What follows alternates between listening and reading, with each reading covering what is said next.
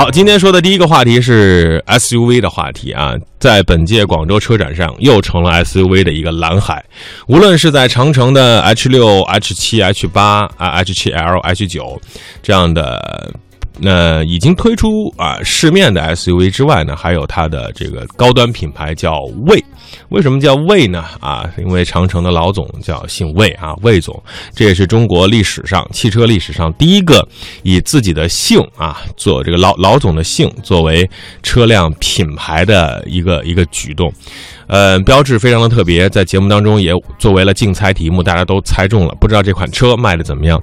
而作为其他的品牌，无论是这个进口品牌还是合资品牌，无论是这个这个天悦，还是这个合资的品牌啊，这个 CRV 出来一款新的车，还是大众出的那款，呃，长达五米、轴距三米的大型的 SUV，都成为了吸引人的目光。那么。买 SUV 到底什么样才叫高性价比呢？有三个字儿送给您，叫保值率。嗯，说到保值率啊，价格是一个非常重要的环节。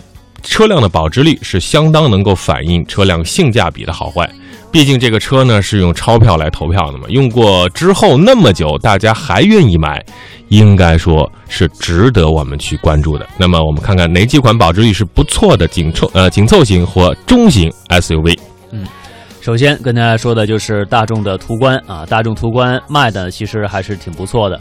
那基本上呢，今年这前三个季度吧，总的销量大概是十六点七万多一点儿。这么算下来，差不多每个月平均是一点八万多一点，可以真说啊，真的是非常的火热了。嗯，在这个车辆的过程当中呢，大众途观在本届车展应该说它的保值率，三年之后的保值率是百分之六十四点一六，哇，这样个数字超过百分之五十。嗯，纵观车坛啊，好像还只有宝马五系和这个奥迪 A 四能够达到这样的一个标准，在途观应该说始终在保值率的前列，但是经过了去年。啊，这个排放门啊，这个断轴门事事件之后，途观的保值率，英杰也说过，在今年的三月份出现了一个分割线啊，价格会下跌了。在今年的广州车展上呢，本来有途观 L 啊，途观加长版的出现，就新款的，但是啊，它跳票了啊，在广在德国车展它是出现了，在本届广州车展它没有来啊，明年是不是一匹黑马？拭目以待吧。嗯，下一款车，哎。就是日产奇骏这个车呢，其实我们在节目当中啊也经常推荐哈。这个两驱的城市里面开的自动挡，最低配其实性价比呢还是比较高的啊。油耗相对来说呢比较低，空间又大，总价来说相对便宜一些啊。嗯。呃，但是这个车毛病可能有人觉得不是特别多啊，有点小毛病，但是可以基本承受。那除了呃，它途观销售员可能。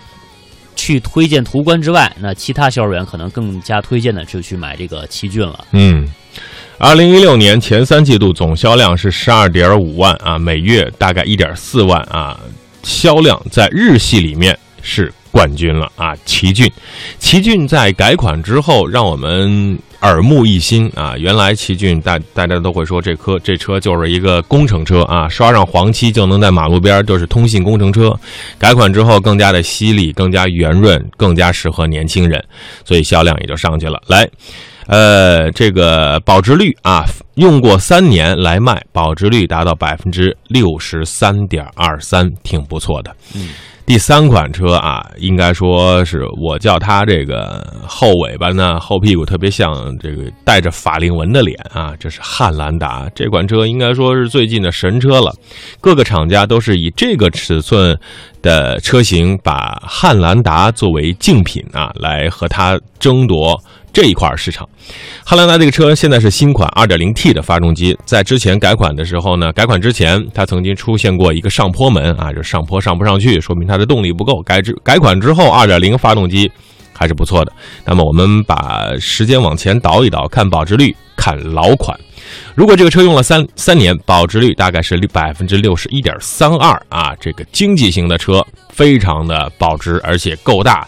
七座啊，无论出行还是这个拉货，都是多拉快跑型的。嗯，啊，刚才说了这么多，还有日系的，还有一些德国的，我们再说一个豪华品牌奥迪。奥迪 Q 五啊，也是一个不错的 SUV，它的销量呢，在今年前三季度是卖了九点八六万辆，呃，这么算下来，平均一个月也是一万多辆。大家不要看现在什么奔驰 GLC 啊、宝马三什么的这种上来的竞品啊，其实奥迪 Q 五的销量依然是非常不错的。嗯。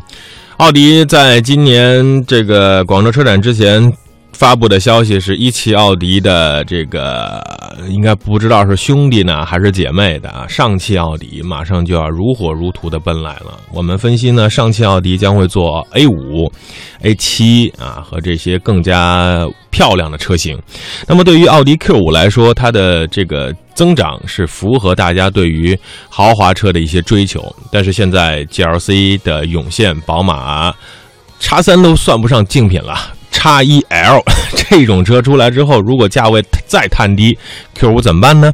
但这款车的保值率还是达到了百分之六十点五七这样的水平，应该说今天推荐这四款车品质上是非常不错的，口碑呢是我们用。钞票投票出来的性价比就是性能和价格的比了。嗯，其实我们说这个新车买来价格，如果说减掉二手车卖掉之后的价格，这才是我们这车子啊用车真正承担的费用，或者说我们用车成本吧。嗯，如果说要拿这个和配置性能去比啊，这才是真正的性价比。嗯。